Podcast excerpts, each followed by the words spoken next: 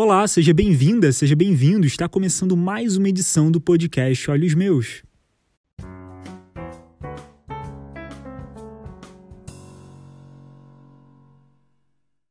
No episódio dessa semana, Dolores Afonso, do projeto Olhos Meus, entrevista Lara Pouzobon, idealizadora do festival Assim Vivemos, um festival internacional de filmes sobre pessoas com deficiência. Olá, sejam todos muito bem-vindos ao podcast Olhos Meus. Eu sou Dolores Afonso e hoje eu vou conversar com a Lara Pozobon, que fala com a gente diretamente dos Estados Unidos. Estamos muito chiques nesse início de ano, nosso primeiro podcast do ano, e já estamos começando aqui com uma convidada internacional. Antes de mais nada, pessoal, aproveitem para seguir o projeto Olhos Meus nas redes sociais e também convido os amigos para ouvir aqui o nosso podcast, que está em todas as, as maiores plataformas, Spotify, Deezer e etc. Acompanhem. Continuando então, eu sou Dolores Afonso, como já tinha falado, sou uma mulher com deficiência visual e militante dos direitos das pessoas com deficiência. Eu sou branca, meus cabelos são longos, cacheados e no momento eles estão atualmente ruivos. São castanhos, mas agora estão ruivos. Meus olhos são castanhos. Estou hoje com um batom rosa e com um largo sorriso para vocês, como sempre. Eu queria começar então, Lara, te agradecendo por ter aceitado o convite e estar com a gente no podcast hoje levar essas informações sobre o festival Assim Vivemos para o nosso público que é tão carente dessas informações, de acesso à cultura de uma forma geral. Acho que o brasileiro, de uma forma geral, tem uma carência nesse aspecto, mas as pessoas com deficiência e principalmente as pessoas com deficiência visual, que é o nosso principal público aqui no projeto Olhos Meus, têm uma carência muito grande de ter esse acesso. Eu queria conhecer um pouquinho mais sobre você para que as pessoas tivessem uma ideia mais completa sobre quem é Lara Pozobon. Então, eu queria te perguntar o seguinte: eu sei que você é idealizadora, fundadora e curadora do festival Assim Vivemos, que é um festival internacional, tem foco nos filmes com relação à vida das pessoas com deficiência, né? As pessoas com deficiência e a sua vida, seu cotidiano. E sei que você também é uma produtora pioneira de obras com audiodescrição aqui no Brasil. Mas eu queria ouvir de você, queria que você falasse um pouquinho de você, Lara por Lara. Quem é Lara Pozobon? Muito obrigada pelo convite, Dolores. Em primeiro lugar, estou muito feliz de estar falando aqui nesse projeto tão bacana. Bom, eu sou uma mulher de pele clara, cabelos castanhos claros, cacheados, tamanho médio, uso óculos com aro bem fininho, quase sempre sorrindo enquanto falo. Isso, pelo tom da fala, eu acho que é perceptível. Bom, eu me formei em letras, mas mesmo depois de fazer a faculdade de letras, eu não sabia o que eu ia fazer da vida. Aí eu resolvi fazer mestrado em letras. Fiz mestrado na UERJ, Universidade do Estado do Rio de Janeiro, em literatura brasileira. Estudei poesia, que era o que eu mais gostava. Uh, além de línguas, eu gostava também de línguas e mesmo depois do mestrado, continuei sem saber o que fazer da vida, porque quem faz letras uh, naturalmente vai para a escola ou para a universidade para ser professora. E eu não me sentia madura o suficiente, tinha um pouco de receio de me tornar professora de imediato, não tinha esse impulso. Então eu resolvi fazer um doutorado em literatura comparada, porque o que eu mais gostava era de aprender, ler, estudar e escrever. Então, durante o doutorado, surgiu uma oportunidade. Produzi o meu primeiro curta-metragem, que foi dirigido e escrito pelo meu marido. Ele era ainda estudante de cinema na UF, Universidade Federal Fluminense, que fica em Niterói, estado do Rio. E a turma toda de estudantes universitários, e mesmo eu sendo de outra universidade, estando fazendo um outro curso, eu acabei fazendo coisas para o filme e acabei me tornando a produtora desse primeiro primeiro curta-metragem. Um curta totalmente despretensioso que acabou indo para os principais festivais de cinema do Brasil e acabou indo para um festival na Alemanha, entre outros. Esse curta, que se chama Cão Guia, acabou dando origem ao meu principal projeto como produtora, que é o Festival Assim Vivemos. Então, isso num, num grande resumo assim de quem, quem sou eu. Obrigada, Lara. Realmente bem bem esclarecedor, é uma trajetória assim bem interessante e realmente isso acontece muito, né? As pessoas se formam, às vezes não se sentem preparadas ou talvez cheguem em suas áreas de atuação e, e descubram que a sua a sua paixão está numa outra vertente, às vezes dessa mesma área. E eu acho que você, assim, pelo que eu venho acompanhando o seu trabalho, se descobriu nesse festival, né? O festival Assim Vivemos, como eu tinha falado antes, né, é um festival que eu já conheço há algum tempo, já acompanho as edições, que trata e retrata a vida da pessoa com deficiência, as barreiras, o seu cotidiano, aquilo tudo que nós vivenciamos.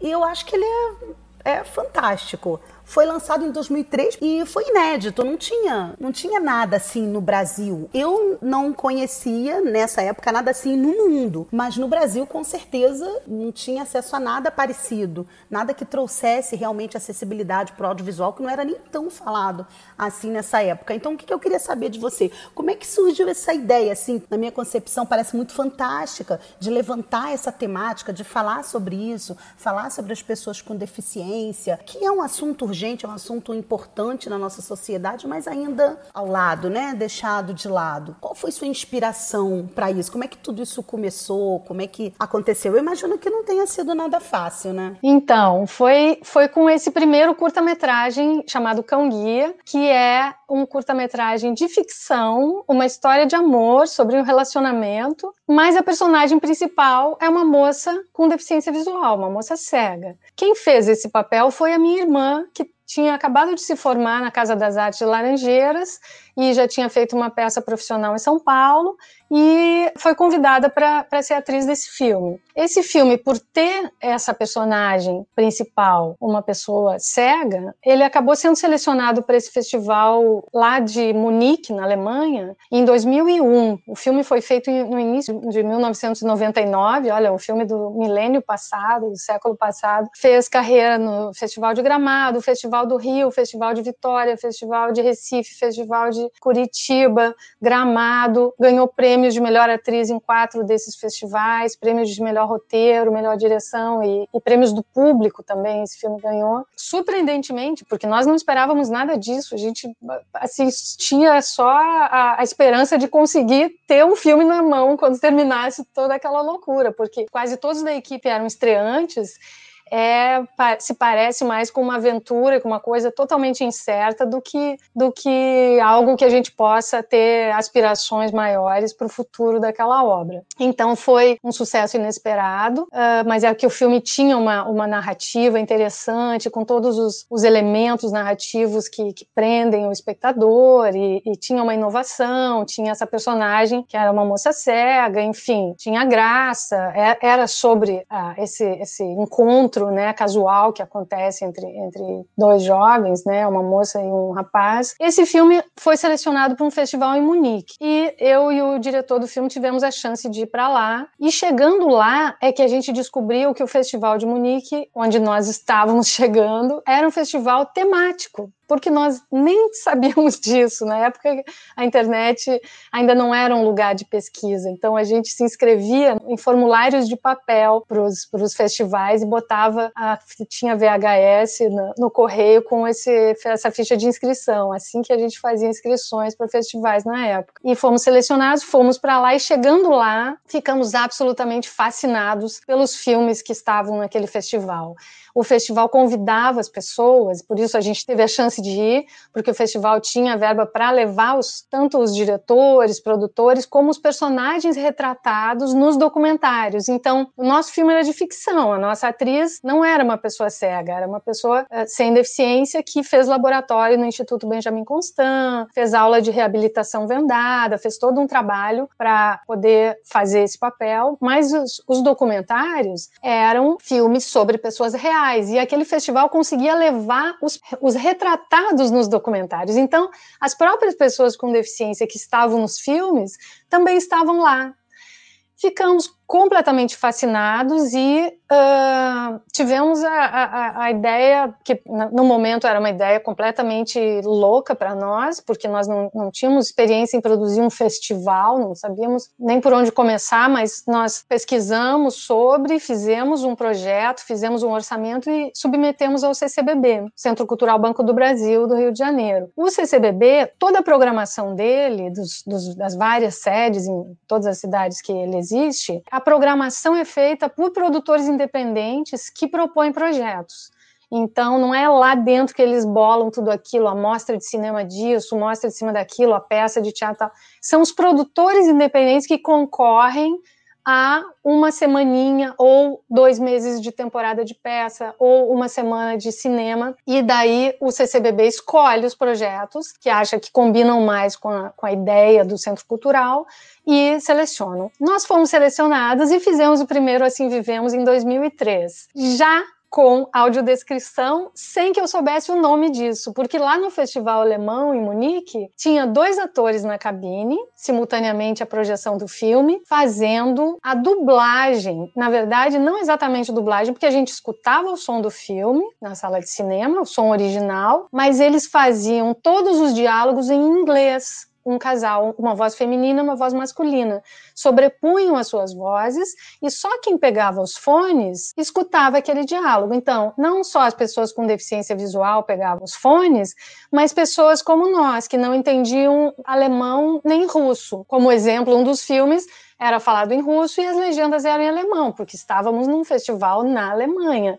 Então, quem não entendia russo nem alemão tinha que pegar o fone e tinha que entender inglês de alguma forma, porque as, as dublagens que não eram exatamente uma dublagem, um voice over, eram feitas em inglês. Então a gente pegava aquele fone, mas não havia descrição das imagens. E quando eu cheguei na, na minha vez de fazer o, o, o, festival Assim Vivemos, eu convidei a minha irmã que tinha feito o papel da moça cega no filme, já que não existia isso no Brasil, nunca tinha acontecido e eu perguntei para algumas pessoas e realmente não existia. Eu falei para minha irmã, eu preciso que você convide um ator para ter uma voz masculina junto com você. Vocês vão assistir os filmes e preparar não só a dublagem, entre aspas, de todas as falas, vocês vão falar num microfone que vai ser ouvido pelas pessoas que pegarem os fones, e entre os diálogos vocês vão descrever o que está aparecendo na tela descrever as imagens. Não tinha um nome audiodescrição em 2003, nem na edição de 2005. Tinha três linhas de explicação. Era é, dublagem interpretada uh, de, de, de, todos os filmes por dois atores ao vivo na cabine, transmitida para fones para pessoas com deficiência visual. Era uma, um nome enorme que a gente usava nas duas primeiras edições do festival. Realmente é uma, uma experiência assim, incrível, né? Você relatando é uma. Assim, eu me sinto lá, eu, eu vou para lá, para essa para esse local, encontrar essas coisas assim extraordinárias. Eu, eu imagino a emoção de vocês de, de terem feito um, um filme despretensiosamente, né, não com essa toda essa intenção de todo esse sucesso, esse aprofundamento né, nas questões da audiodescrição. Na realidade, antes da audiodescrição, antes desse advento, dessa, dessa coisa extraordinária, o que a gente tinha eram os nossos audiodescritores de estimação, né? Você ia para o cinema com o marido, com o namorado, com um amigo, com uma colega e eles ficavam lá descrevendo para você no cinema, no teatro, num, num espetáculo. Você ficava só ouvindo, shh, shh, cala a boca, shh, para de falar.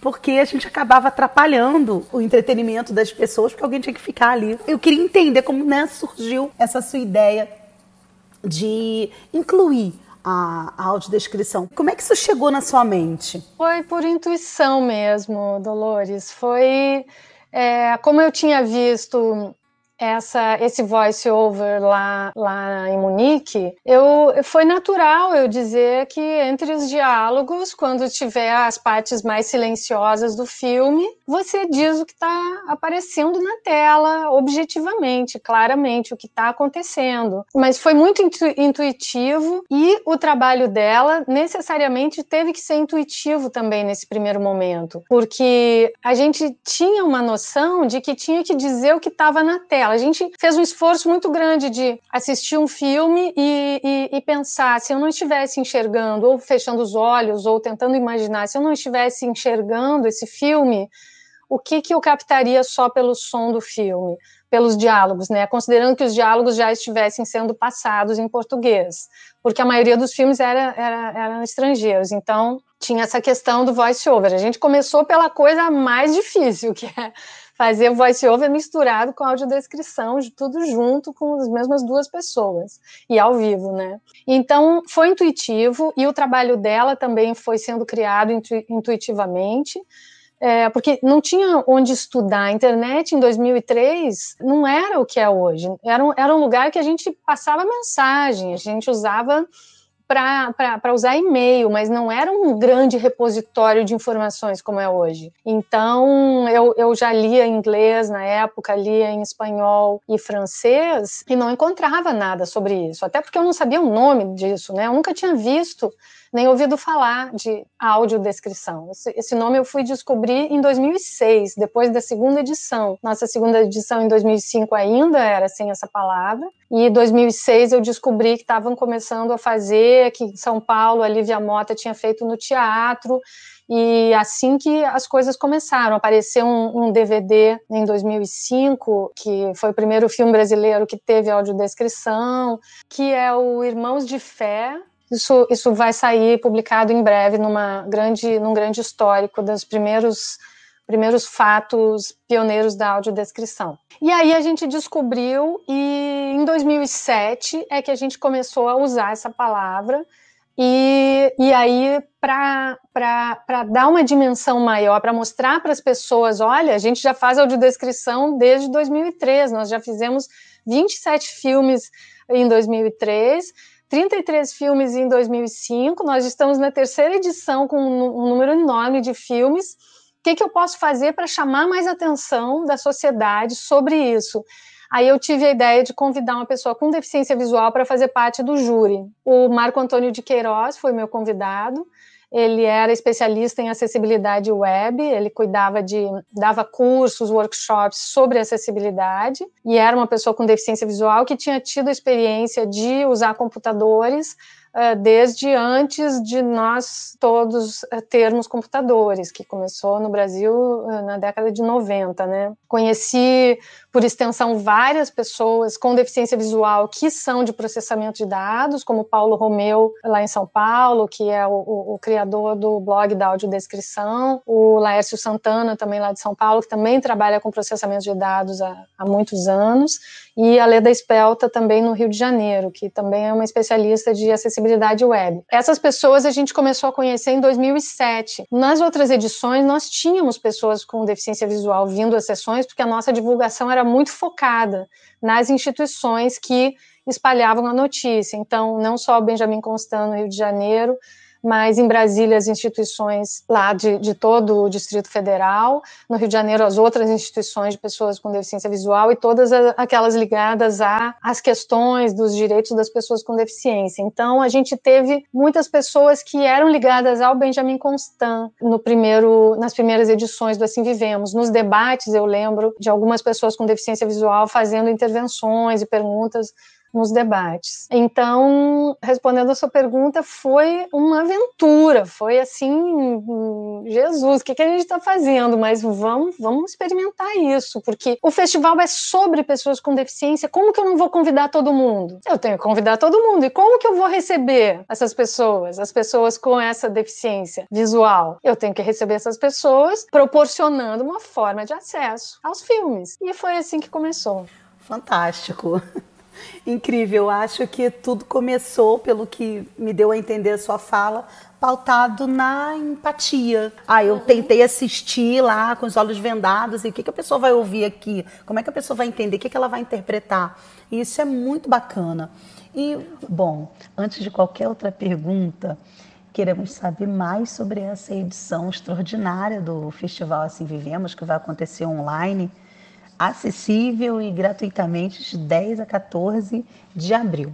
Mas antes de você começar a falar sobre essa edição e todas as novidades, eu queria passar o convite acessível do festival para os nossos ouvintes. Crianças em uma sala. Uma jovem de óculos toca ukulele. Três pessoas estão próximas e fazem uma selfie. Um rapaz sorri.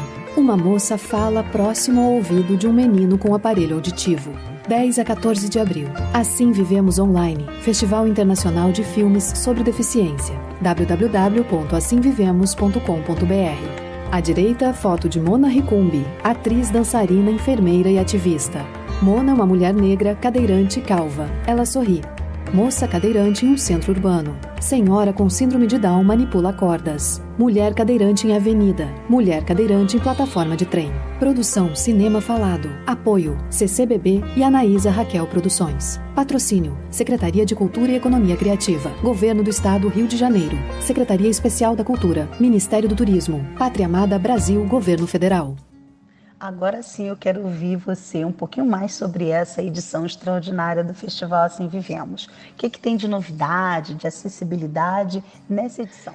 Então, o Festival Assim Vivemos Online é uma edição extra que a gente vai fazer uma coisa que, que eu sempre quis, que foi trazer filmes que já foram exibidos e que foram muito marcantes, ficaram na cabeça das pessoas que assistiram. São filmes muito transformadores que não tiveram distribuição comercial, distribuição livre no Brasil. A gente desde o início tenta achar formas de expandir mais o alcance do festival, no sentido de fazer em outras cidades ou editar DVDs para distribuição gratuita, como conseguimos uma vez em 2007, colocar na televisão, como conseguimos uma vez em 2009. Tivemos a sorte de conseguir uh, que a TV Brasil abraçasse o projeto e contratasse o projeto que nós propusemos, e nós fizemos 26 programas com curtas-metragens uh, licenciados, a maioria estrangeiros, alguns brasileiros, e no programa Assim Vivemos ainda produzimos a, as acessibilidades todas. Foi a primeira vez no Brasil que que foi anunciada e, e exibida a, a, audiodescrição aberta, porque não tinha ainda, a, a tecla SAP ainda não estava funcionando uh, para audiodescrição. Foi, isso foi antes da lei começar a exigir que as TVs abertas colocassem audiodescrição. Foi em 2009, a gente começou no início de 2009, lá por março de 2009. E, inclusive, o programa especial que já existia na TV Brasil naquela época, já há alguns anos, passou a colocar audiodescrição no mesmo mês que nós entramos em cartaz no, na TV Brasil, uh, influenciados pela propaganda, né, que a gente ia começar o programa Assim Vivemos com audiodescrição, aí o programa especial uh, também começou a colocar audiodescrição nesse momento. Então, é um, uma enorme emoção de, de ter conseguido tanto expandir para todas as cidades do Brasil que, que tinham acesso à TV Brasil, né, que é a TV pública federal e ainda mostrar audiodescrição para toda a sociedade, o que eu acho que fez muita diferença porque nós começamos a como se diz em inglês, educar, educate, no sentido de no sentido de mostrar como é a audiodescrição. A gente mostrou como era a audiodescrição porque não estava numa tecla escondida, ela estava aberta para todo o público. Por quê? Mais uma vez, porque a audiodescrição era misturada com o voice over. Não era um filme uh, falado em português com audiodescrição, mas sim toda aquela mescla que nós começamos a fazer no Assim Vivemos uh, ao vivo em 2003.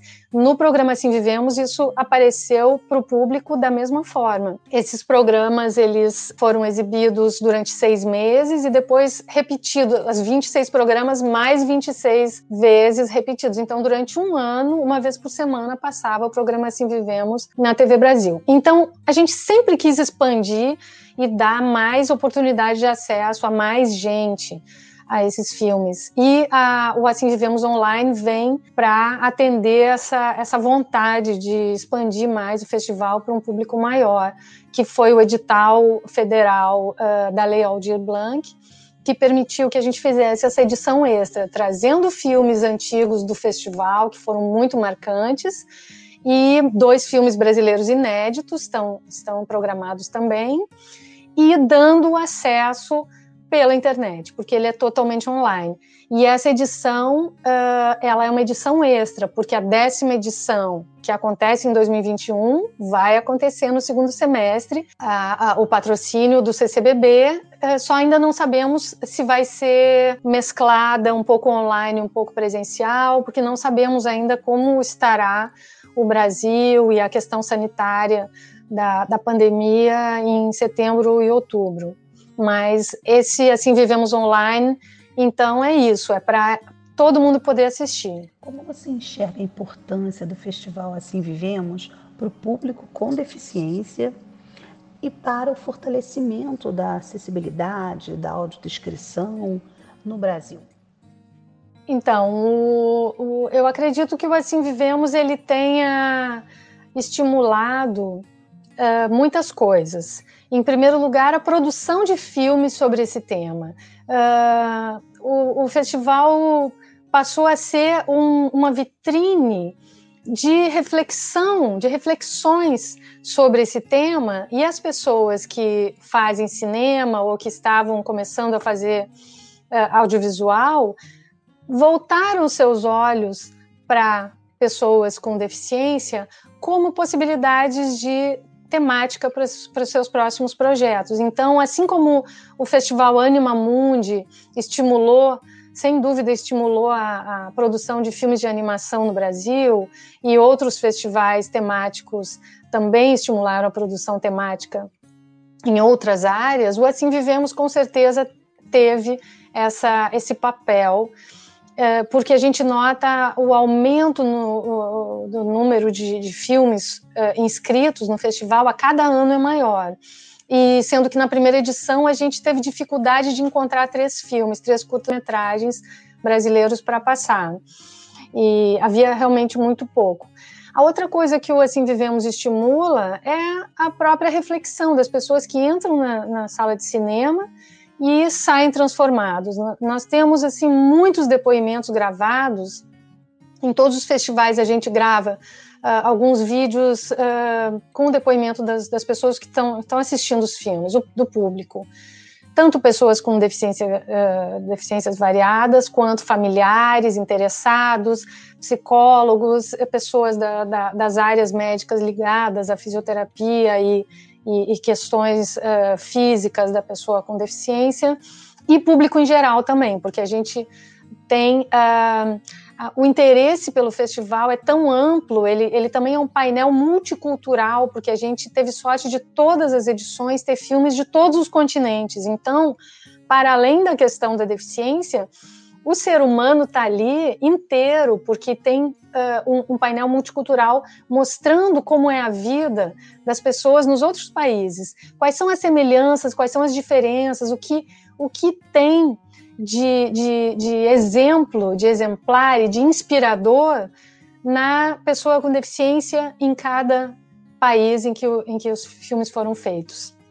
Então, estimular a reflexão, estimular o debate, porque o festival não é apenas mostrar os filmes e, eventualmente, depois do filme, um papinho rápido com, com as pessoas que eventualmente podem estar ali. Não, não é um papinho rápido como muitos festivais fazem. E que é bom, esse papo rápido também é bom depois, depois dos filmes, sobre os filmes. O nosso é mais é um tempo maior, é quase que uma pós-graduação. Quem assiste o festival inteiro, passa duas semanas ali, é, é, aquilo é, um, é, uma quantidade tão grande de informações e de reflexões, de aberturas de espírito, que, que muita gente fala isso, não sou eu que estou deduzindo, as pessoas falam isso, as pessoas vêm de outros lugares com turmas para assistir o festival.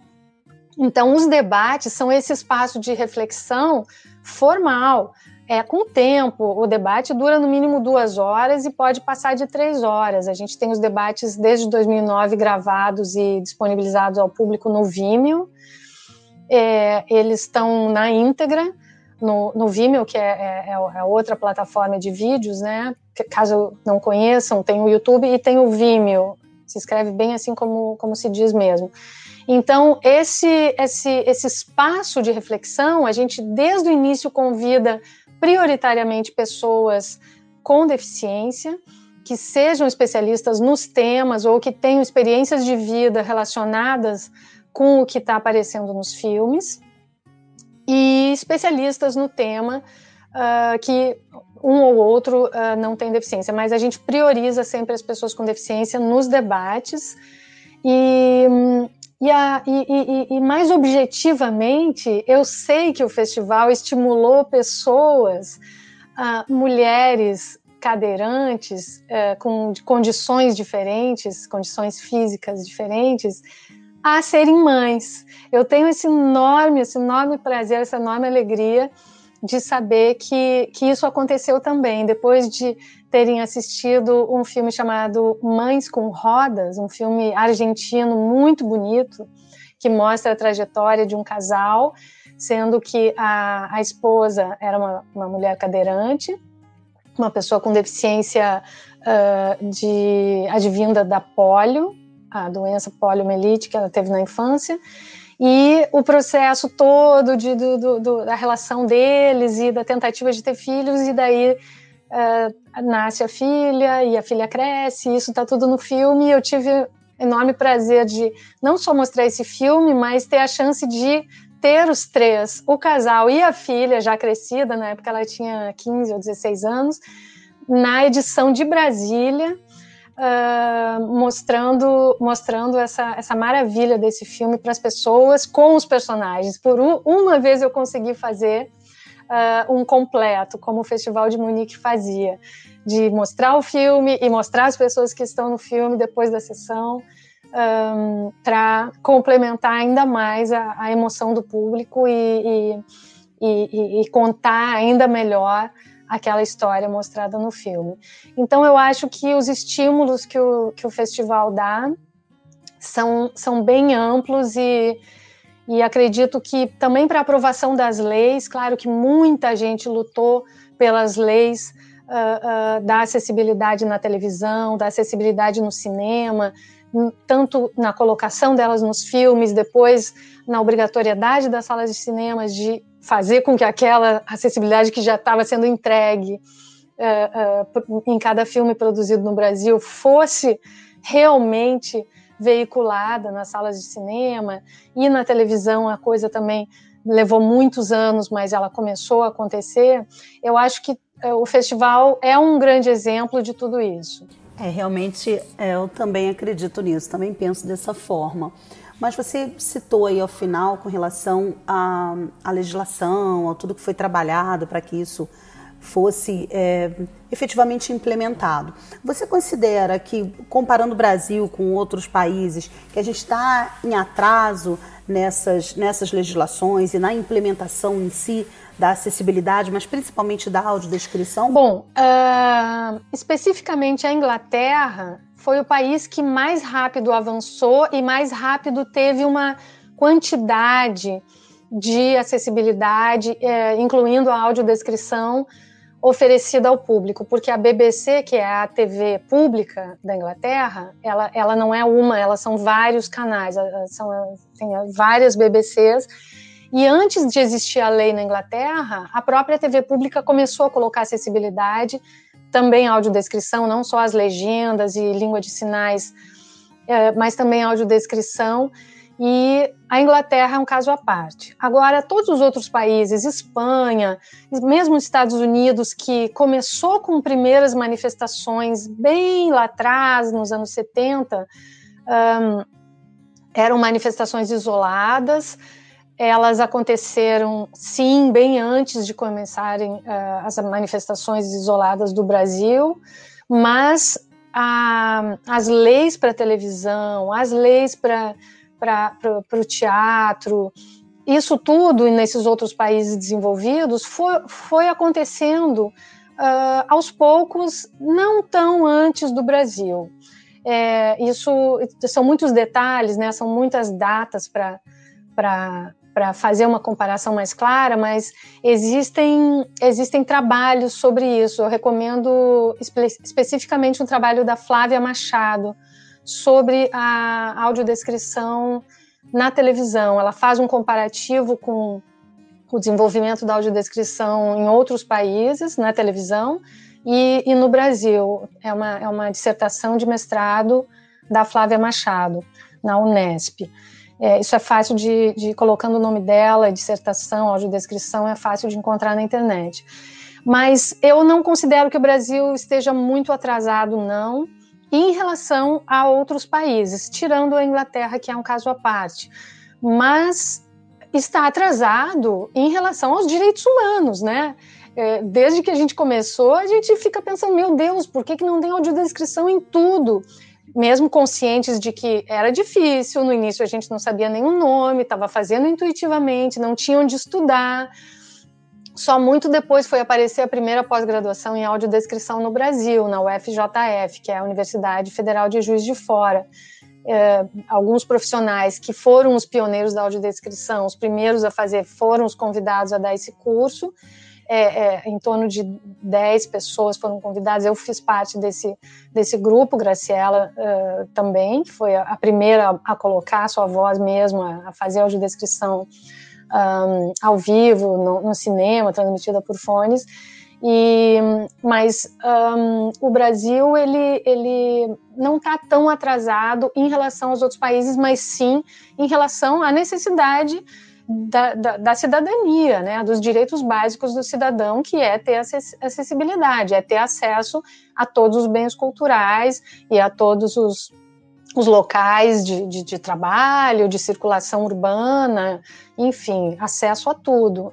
Em relação a isso, claro que a gente tem que correr, porque uh, quanto mais uh, espalharmos essa, essa consciência né, de que isso é um direito civil, faz parte do, da pauta dos direitos humanos, é uma necessidade, é uma urgência, mais a gente vai conseguir avançar uh, em realizações, né? tanto as espontâneas, uh, voluntárias, individuais, quanto aquelas organizadas e, e legitimadas por legislação e apoiadas em legislação.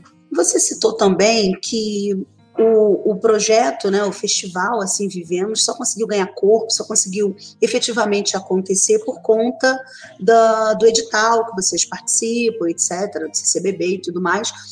Eu te pergunto, qual a importância desses editais, da legislação específica de fomento para realmente fomentar as produções com acessibilidade, tendo em vista que tem custo, tendo em vista o tempo também para produzir isso e principalmente a valorização dos profissionais dessa área da acessibilidade que ainda sofrem bastante com a invisibilidade e tudo mais. A importância dos editais é muito grande, porque eles são um veículo de encontro entre as grandes empresas uh, que têm a verba, que é a renúncia fiscal, que a Lei Rouanet nada mais é do que uma lei que diz uh, X% do pagamento de imposto de renda, que é o pagamento do imposto federal das empresas, pode ser colocada em projetos culturais desde que eles sejam previamente aprovados pelo Ministério da Cultura, a Lei Rouanet é apenas isso e nada mais.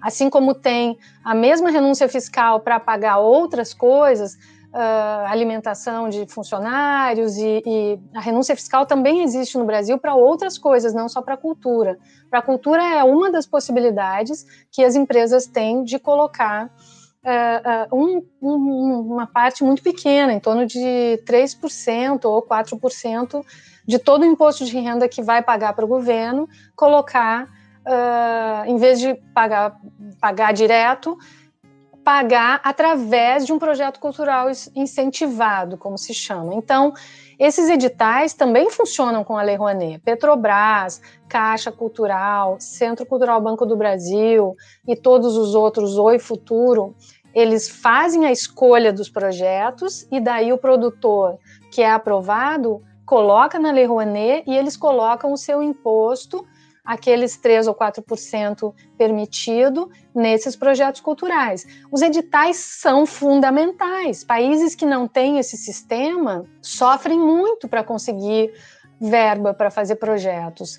Eu já ouvi, já li muitos relatos de pessoas de Portugal, produtores culturais, artistas de Portugal, dizendo a gente precisa de um sistema como esse. Embora o sistema possa ter falhas, uh, principalmente lá no começo, na década de 90, quando foi criada, tinha falhas realmente, mas foram sanadas. E, e, e ele vem funcionando muito bem e, e fomentando as artes, todas as artes, a, a cultura popular uh, de forma geral.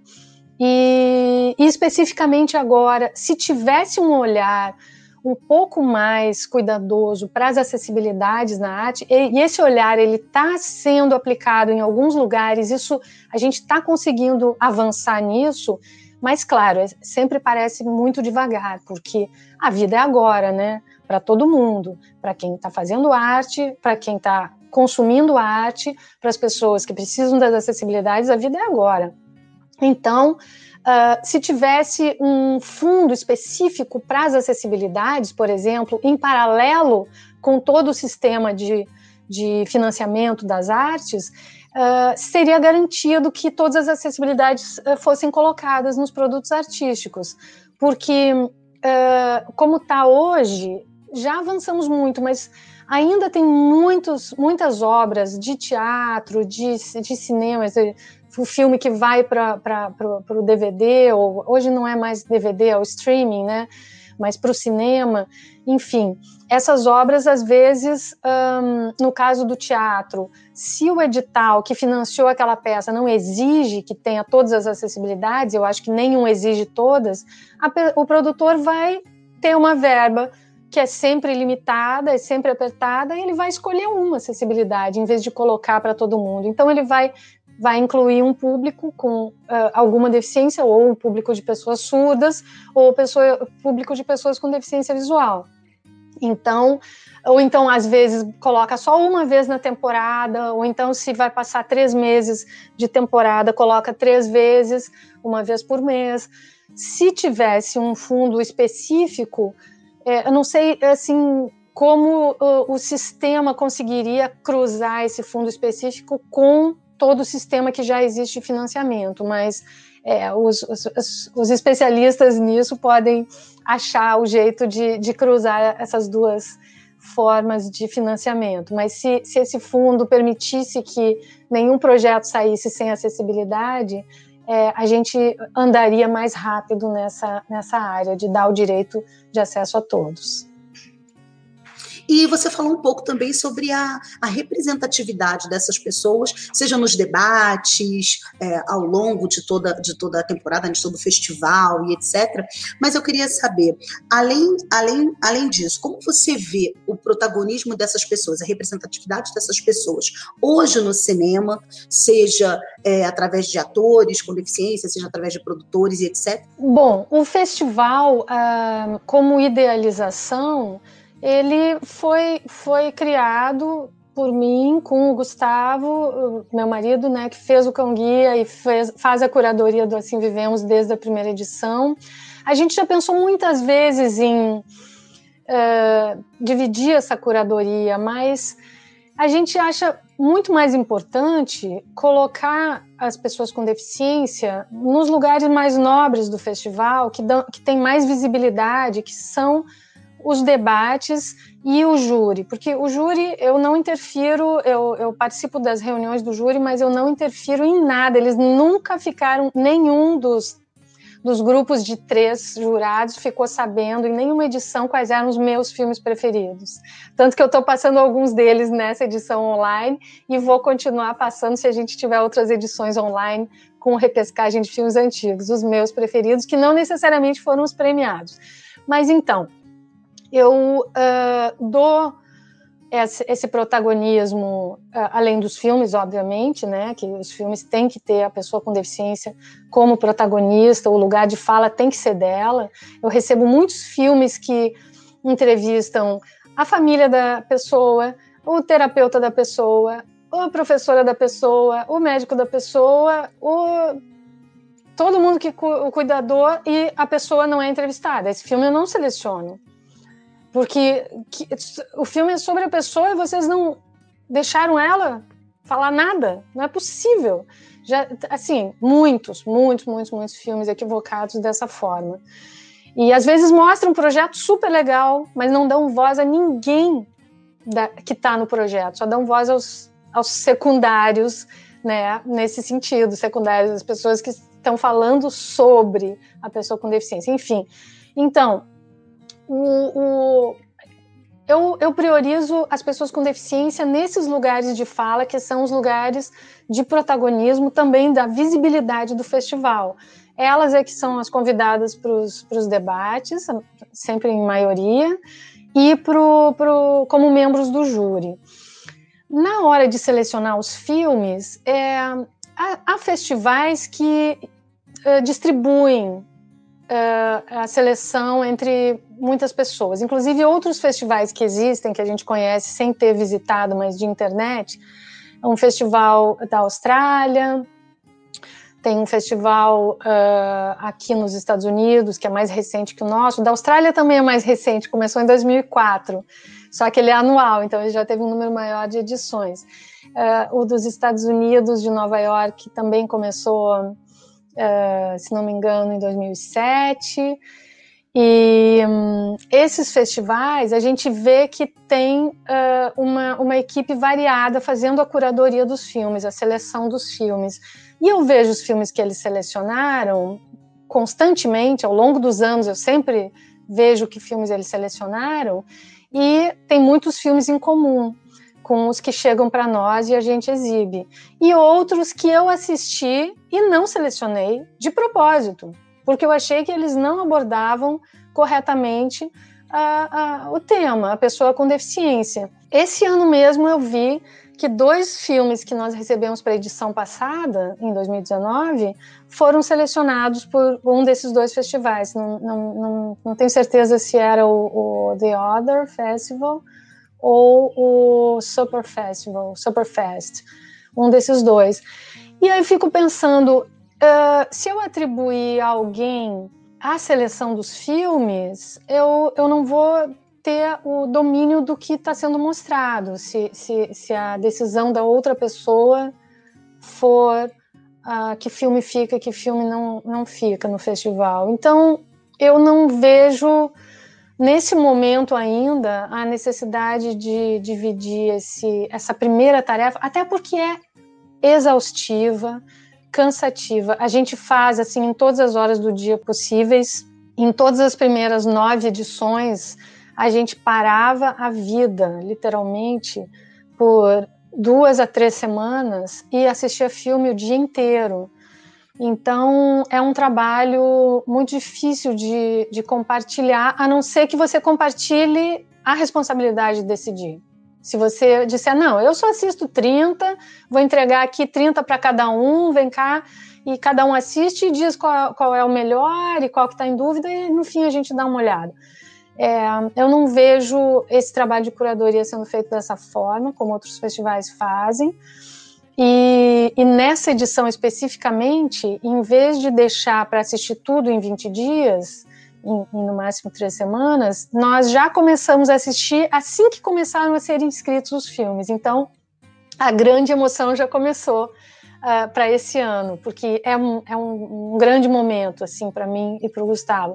Assistir todos os filmes inscritos e dessa vez mais devagarinho. Então, toda noite é como aquela vontade de ver aquele capítulo novo do, do, da novela ou da série que você está vendo, é vamos assistir mais uma sessão de duas ou três horas de filmes do Assim Vivemos, os inscritos, né? Lá onde tem todos aqueles que a gente não aprova para o festival, porque não abordaram corretamente de acordo com a nossa opinião, ou porque não é o protagonismo, não está claro na pessoa com deficiência, enfim. Mesmo assim, é uma grande, é um grande mergulho no universo das pessoas com deficiência e no universo da cabeça de quem faz filmes também, porque isso também é muito interessante, como que em cada edição, às vezes as ideias estão no ar e perpassam filmes de, de, de, de todos os continentes. Às vezes a ideia da autonomia, do, do morar sozinho, às vezes a ideia da, da relação amorosa perpassa um momento do mundo, e isso também é muito interessante na, na seleção dos filmes que chegam. Mas então, respondendo a sua pergunta, é isso, a gente coloca as pessoas uh, os convidados que são pessoas com deficiência na, nos, nos, lugares que têm mais visibilidade e mais poder, no, no caso do, do poder da voz, né, da opinião, que é a, a, os debatedores, e o poder de, de escolha dos premiados, que é no júri. Nosso tempo está chegando ao final, uma pena, mas para a gente encerrar, eu gostaria de saber um pouco mais sobre as duas edições que vão acontecer Nesse ano, nós teremos então a edição online, que vai reprisar, vamos dizer assim, trazer aqueles filmes que foram sucesso, que foram aclamados. Teremos também dois filmes nacionais inéditos e teremos uma outra edição que será realizada, ainda não se sabe se vai ser totalmente presencial, se vai ser híbrida, né? Parte presencial, parte online. Eu queria saber o que, que tem de novidade nessas edições, é, quando essa edição presencial ou híbrida vai ser realizada, se já tem data e se ainda é, estão abertas as inscrições, se é necessário realizar inscrições. O que é preciso fazer, na verdade, para inscrever o seu filme? O filme já tem que ter acessibilidade ou vocês produzem essa acessibilidade necessária? Conta mais para gente sobre as novidades dessas duas edições. As inscrições ainda estão abertas, vão até o dia 12 de abril na plataforma Film Freeway. É a maior plataforma de inscrição de filmes e ela é muito útil porque o realizador brasileiro que entra nessa plataforma e coloca seu filme lá pode ter acesso à inscrição em milhares de festivais do mundo todo. Então, fica muito prático para o realizador. Eu, como realizadora de filmes, como produtora de filmes, eu sei como hoje é muito mais simples inscrever filmes em festivais. E a Film Freeway é uma das maiores e, e, e mais práticas, mais fáceis para o realizador colocar seu filme. E então ainda estão abertas as inscrições uh, e a gente começou a assistir antes de, porque antes a gente esperava, tá, chegaram 200 filmes no ano passado e no ano retrasado, que a gente foi os anos que a gente começou a usar a Film Freeway, chegaram 1060 filmes no ano, 1066 filmes no outro, mas as pessoas inscrevem muitos filmes que são sobre direitos humanos ou são sobre transtornos uh, uh, mentais ou filmes sobre questões próximas, mas não da pessoa com deficiência. Então, filmes sobre pessoas com deficiência nessas, nesses dois anos que teve esse número monstruoso de inscrições foram 250 em 2017 e 200 e foi assim quase igual 258 em, 200, em 2019. Esse ano ainda estão abertas, então os filmes ainda estão entrando, mas a gente está notando que estão entrando mais devagar tá, a gente está com menos de mil inscritos, está com, eu acho que já, já, passou de 700 inscritos, mas está um pouco mais devagar, provavelmente devido à pandemia. E, e, dos filmes que já assistimos, muitos filmes feitos durante a pandemia, já com as limitações de não poder filmar muito assim no próprio lugar da pessoa entrevistada, filmando com a câmera no zoom é, é, uma criatividade assim que foi surgindo com as limitações que a gente teve de, do distanciamento social e de não poder um, estar presencialmente com outras pessoas, né? Mas então isso, as inscrições estão abertas e nós estamos em busca dos melhores filmes do mundo sobre o tema para passar no festival de 2021 que não sabemos ainda, né? Se vai ser uh, parcialmente presencial nos CCBBs. Os três CCBBs uh, eh, selecionaram um projeto de novo, Brasília, São Paulo e Rio de Janeiro, e deve começar no finalzinho de agosto e na primeira cidade, depois setembro e a terceira cidade em outubro, como, como a gente vem fazendo ao longo dos anos. Mas alguma coisa vai ser online. Eu acho que eu acho que talvez os debates sejam online mesmo que haja debates presenciais, eles vão ser transmitidos. Eu acho que a gente vai fazer e os realizadores que liberarem os filmes para exibição online, a gente também vai mostrar online, porque tem a questão da liberação dos direitos, né? Que é diferente você ter os direitos de exibição dentro de uma sala fechada e conseguir os direitos para exibição na internet. Então, tudo isso vai ser, vai ser discutido e negociado, e vamos fazer da melhor maneira possível, da mais ampla, mais democrática possível. Os filmes inscritos no festival não precisam ter acessibilidade, só precisam, uh, filmes brasileiros não precisam nem ter legenda, porque nós, nós uh, vamos assistir e, e, e, entender o filme brasileiro, obviamente, mas eles não precisam ter acessibilidade para ser inscritos no festival. Nós mesmos uh, colocamos as acessibilidades nos filmes. Eu queria, é, assim, finalizar o, o nosso bate-papo ouvindo você a respeito das mudanças provocadas pelo festival Assim Vivendo na sua vida.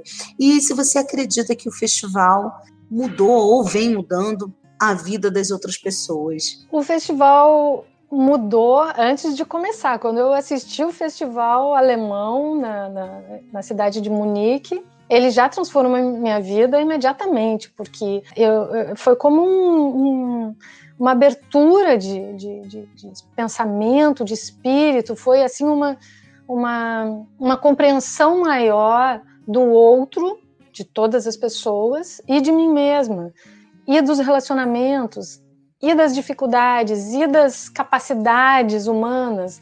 É, um, é, uma, é uma grande inspiração. O festival ele, ele, ele deixa as pessoas muito entusiasmadas, e assim foi, foi com, comigo e com o Gustavo, quando assistimos o festival alemão, e pensamos, a gente precisa levar para o Brasil essa ideia de, de, um festival temático sobre essas pessoas que a gente está vendo aqui, as pessoas que a gente está conhecendo aqui pessoalmente. Inclusive, filmes daquela edição nós conseguimos colocar na primeira edição da Assim Vivemos. Alguns daqueles que nós vimos com aquela grande primeiro impacto, primeira emoção. Então, com certeza, ele, ele me transformou. E, e, a cada nova edição é, é esse grande, grande inspiração de ver tanta, tanta gente com, com, uh, com formas de estar no mundo diferente, né? Eu gosto de chamar assim, eu gosto de entender assim, inspirando o tempo todo e dando ideias para todo mundo, porque o assim vivemos, o verbo no, na primeira pessoa do plural é nós todos, assim nós todos vivemos como uma sociedade, porque um depende do outro, um está ligado intrinsecamente ao outro, no, no, no sentido de, de, de, sociedade, né, de vida coletiva, de não só família, mas, mas vida uh, uh, social. Então, transformou e vem transformando, e depois de sete anos de existência do Festival Assim Vivemos, eu tive um filho com síndrome de Down. Então, isso algumas pessoas interpretam de uma forma, outras de outra, dependendo das suas crenças, mas é, foi uma grande surpresa do destino, uma surpresa maravilhosa que me trouxe todas as questões que eu já tinha uma paixão através dos filmes para minha vida particular, minha vida privada, minha vida cotidiana.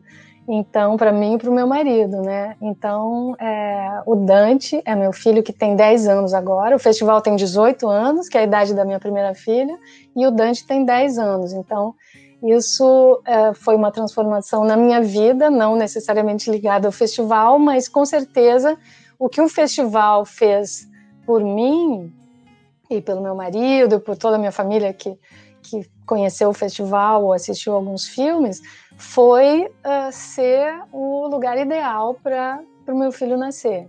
É, é, é uma coisa assim, é, você falou sobre as crenças, né? Assim, dentro da minha crença, do que eu, do que eu acredito, acho que esses primeiros anos de festival foram uma grande preparação, talvez, para você. Te, te deram essa paixão, te deram esse entendimento, te deram essa resiliência. E quando você recebeu o Dante, recebeu o seu filho, você entendeu e sentiu quão maravilhoso tudo isso podia ser. Né? Essa convivência, essa, esse crescimento junto. Então, eu tenho um sobrinho com síndrome de Down e, e é maravilhosa a nossa, a nossa convivência, nosso aprendizado, nosso crescimento, é maravilhoso. E Olha, eu queria agradecer demais você ter participado aqui com a gente, foi assim, maravilhoso. Queria agradecer muito a sua presença. Sei que você está realmente super atarefada. Agora, assim, faltando poucos dias para o para o festival online começar. Quero parabenizar demais pelo trabalho maravilhoso que você tem feito, que toda a tua equipe, a Graciela, o Gustavo, todo mundo, todos têm trabalhado em conjunto e dado essa oportunidade, trazido um pouco de representatividade, protagonismo, dando lugar de fala a essas pessoas. Isso é muito, muito, muito bacana para todos nós que estamos aqui como pessoas com deficiência, que enfrentamos tantas barreiras e encontrar um espaço em que a gente seja seja acolhido, que nossos direitos sejam respeitados e que nós sejamos entendidos como um ser humano que faz parte da sociedade e que deve conviver com todos da mesma forma, ter os mesmos direitos e oportunidades, é muito bom, é, é muito bom mesmo. Gente, eu conversei hoje com a Lara Pozobon, foi um bate-papo delicioso, eu adorei, muito esclarecedor. E eu queria agora, Lara, que você convidasse o pessoal para o festival, né, deixasse aí sua despedida, suas palavras, mas de coração estou agradecendo muito, muito mesmo sua participação e eu acho que foi delicioso para todo mundo e que vai ser maravilhoso para cada um que conseguiu ouvir o nosso podcast. Muito obrigado mesmo, de coração. Eu que agradeço ao convite, é um prazer estar aqui. Convido a todos para assistir o festival Assim Vivemos Online, que vai ser de 10 a 14 de abril.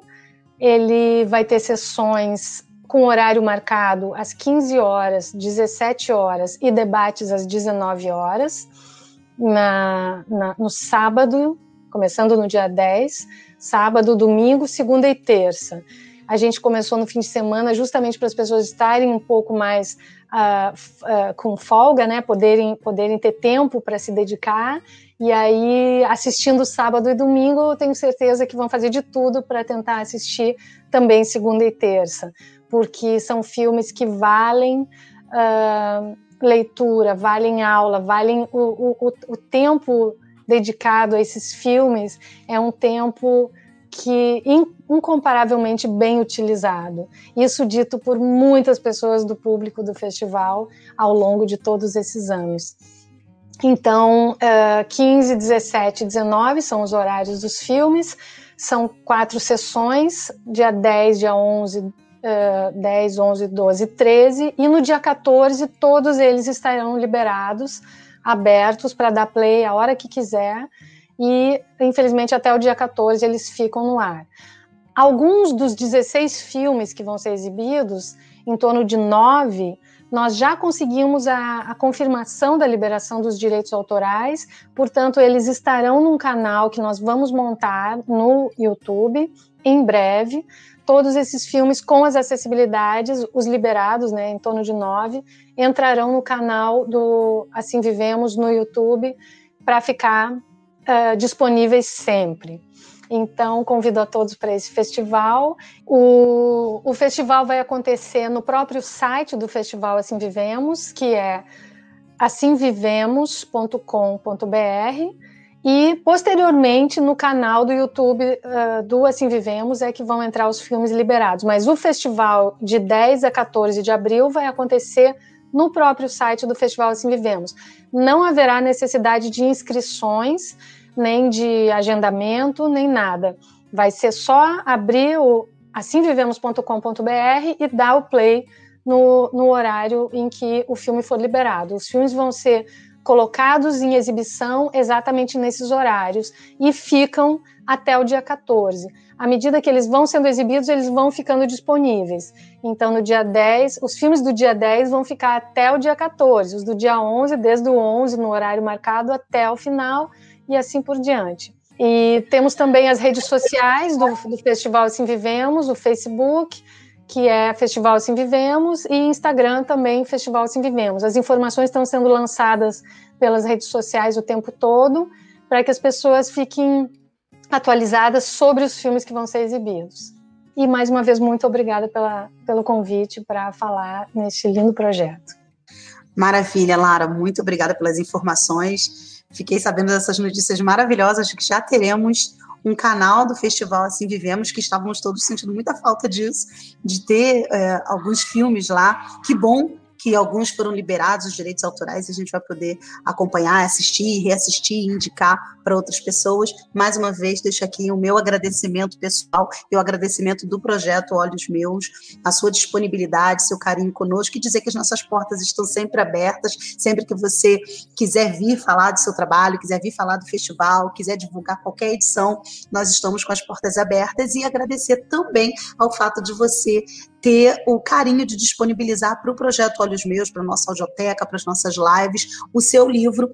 Não vai dar tempo da gente falar sobre ele aqui, mas já convido a todos que em breve vamos ler o seu livro nas nossas lives. Obrigada a você pelo convite, Dolores, e fico à disposição para voltar. Adoraria conversar outras vezes aqui nesse, nesse projeto lindo.